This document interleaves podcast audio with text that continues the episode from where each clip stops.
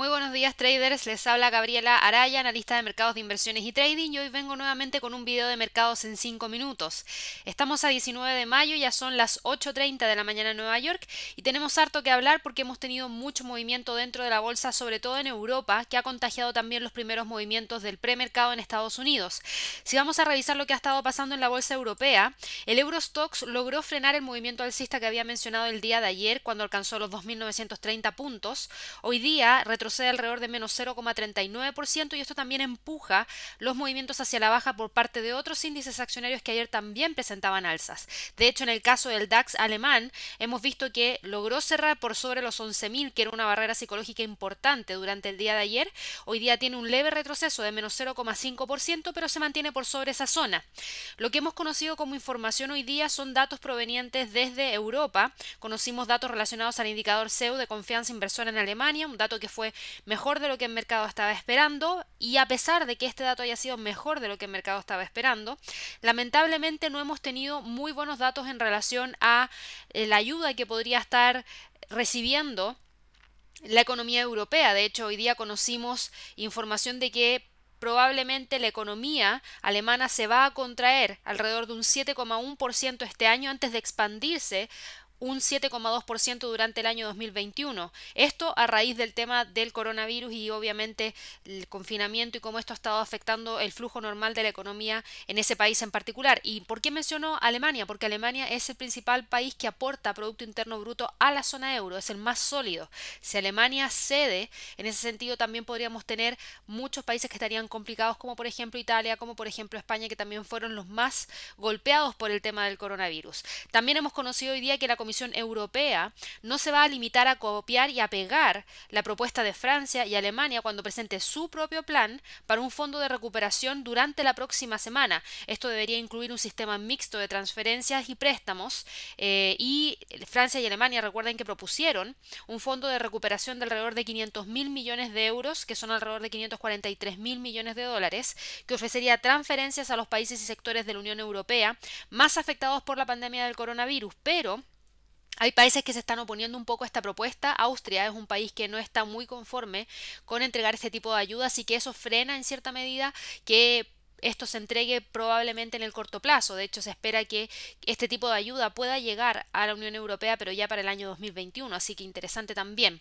En otros mercados, a raíz de estos movimientos hacia la baja por parte del Eurostox, del DAX alemán, del IBEX de España, que cotiza en este momento en 6.631, logrando respetar ese sólido nivel de resistencia que había destacado el día de ayer, vean el video de análisis de la bolsa europea en el canal de YouTube, porque ahí teníamos cuatro cosas que estaban marcando ese nivel de resistencia y que efectivamente logró respetarse durante la sesión de trading de ayer y del día de hoy en torno a los 6.800.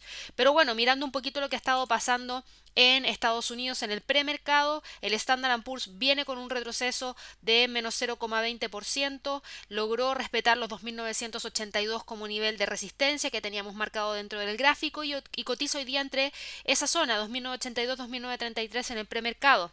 Eh, lo que tenemos como información durante la sesión de trading del día de hoy, para que lo tengan presente, es que hoy día tenemos un testimonio de eh, Jerome Powell va a estar testificando ante el Senado, ante el comité bancario del Senado, eh, para poder hablar respecto a también las respuestas que ha estado teniendo el gobierno, porque no solamente va a estar hablando Jerome Powell, sino que también va a estar hablando el secretario del Tesoro de Estados Unidos, Munich, y esto va a ser alrededor de las 10 de la mañana hora de Nueva York, así que estén muy atentos a esa información. Un poquito antes se van a dar a conocer algunos datos provenientes desde Estados Unidos que se los muestro de inmediato. Vamos, ya conocimos de hecho los permisos de construcción a las 8.30 que fueron mejor de lo que el mercado estaba esperando con una pequeña caída en comparación al mes pasado. También conocimos los inicios de construcción de vivienda, también tuvo una caída en comparación a los datos anteriores. Y claro, aquí está a las 10 de la mañana la comparecencia de Powell, declaraciones de Kashkari y también, como les mencionaba, en ese mismo momento vamos a tener las declaraciones del secretario del Tesoro de Estados Unidos para evaluar la respuesta de Estados Unidos, del gobierno de Estados Unidos respecto al tema del coronavirus. En otro escenario, el Dow Jones también se encuentra cotizando hacia la baja, respetó los 24.798 que era nuestro segundo nivel de resistencia. Ayer logró alcanzar el primer nivel que que habíamos identificado en 24.607, hoy día en la sesión de premercado logró alcanzar los 24.798 que era nuestro segundo nivel. Ahora solamente nos queda ver si es que logra quebrar los máximos que teníamos acá en torno a los 24.923 para luego ir a buscar los 25.000.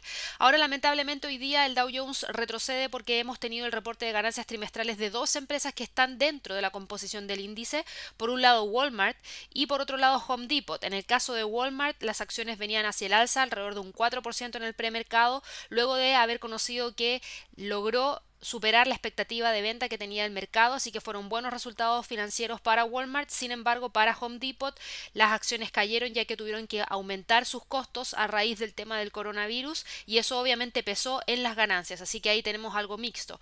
Por otro lado, en el caso del Nasdaq, tenemos movimientos hacia el alza a pesar de que en los otros dos índices mostraban retroceso en el, premercado. Ahora cotizan en torno a los 9.340, tiene un avance de 0,17%, un nuevo máximo el día de hoy se ha alcanzado. Lo más importante va a ser si logra cerrar o no por sobre los 9.358, 9.400 puntos para así confirmar que efectivamente reingresa a este canal hacia el alza en búsqueda del nivel de resistencia más importante en torno a los 9.800.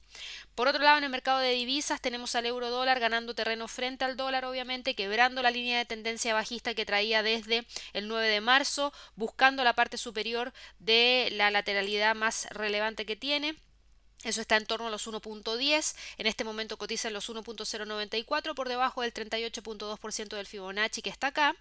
En el caso de la libra frente al dólar, hoy día tuvimos datos importantes provenientes desde Reino Unido. Si se fijan, conocimos la evolución del desempleo, donde lamentablemente tuvimos un aumento en el desempleo, pero fíjense que la tasa de desempleo no aumentó a un 4,4% y en comparación al mes pasado cayó de un 4 a un 3,9%, lo que es bastante interesante. Eh, la evolución trimestral del empleo también mostró una cifra positiva. Así que mucho ojo con Reino Unido porque no está mostrando la cantidad de desempleo que sí muestran otros países en Europa y en Estados Unidos, por ejemplo. A raíz de lo mismo, la libra logró continuar con el movimiento hacia el alza del día de ayer. De hecho, tocó los 1.22,80, que era nuestra resistencia siguiente, luego de que quebrara los 1.22,25. Justo coincide con la media móvil de 50 y con la parte superior del canal, así que está tratando de respetarlo, pero de lograr el quiebre y cerrar por sobre los 1.23 podría despegar y buscar buscar próximos niveles hacia el alza. El dólar frente al yen cotiza en torno a los 107,86. Ayer tuvo un fuerte movimiento alcista. El día de hoy continuó con el alza alrededor de un 0,52%, buscando los 108, ese es el próximo nivel de resistencia que tiene. En el caso del petróleo, hoy día recuerden que tenemos vencimiento de los contratos de futuro correspondientes al mes de junio. Mucho ojo con los movimientos que se puedan dar, sobre todo al cierre de la sesión del día de hoy. En este momento, el petróleo está cotizando en 31,91, respetando los 32,99, que era el nivel de resistencia que teníamos marcado ayer, un 50% de un Fibonacci, y es bastante probable que el precio pueda mantener esa zona en estos minutos, a la espera del el cierre de los contratos de futuro, donde ahí vamos a poder ver si es que efectivamente logra continuar hacia el alza o definitivamente tiene algún respiro del movimiento y genera algún retroceso hacia los 30 o incluso 27 dólares por barril.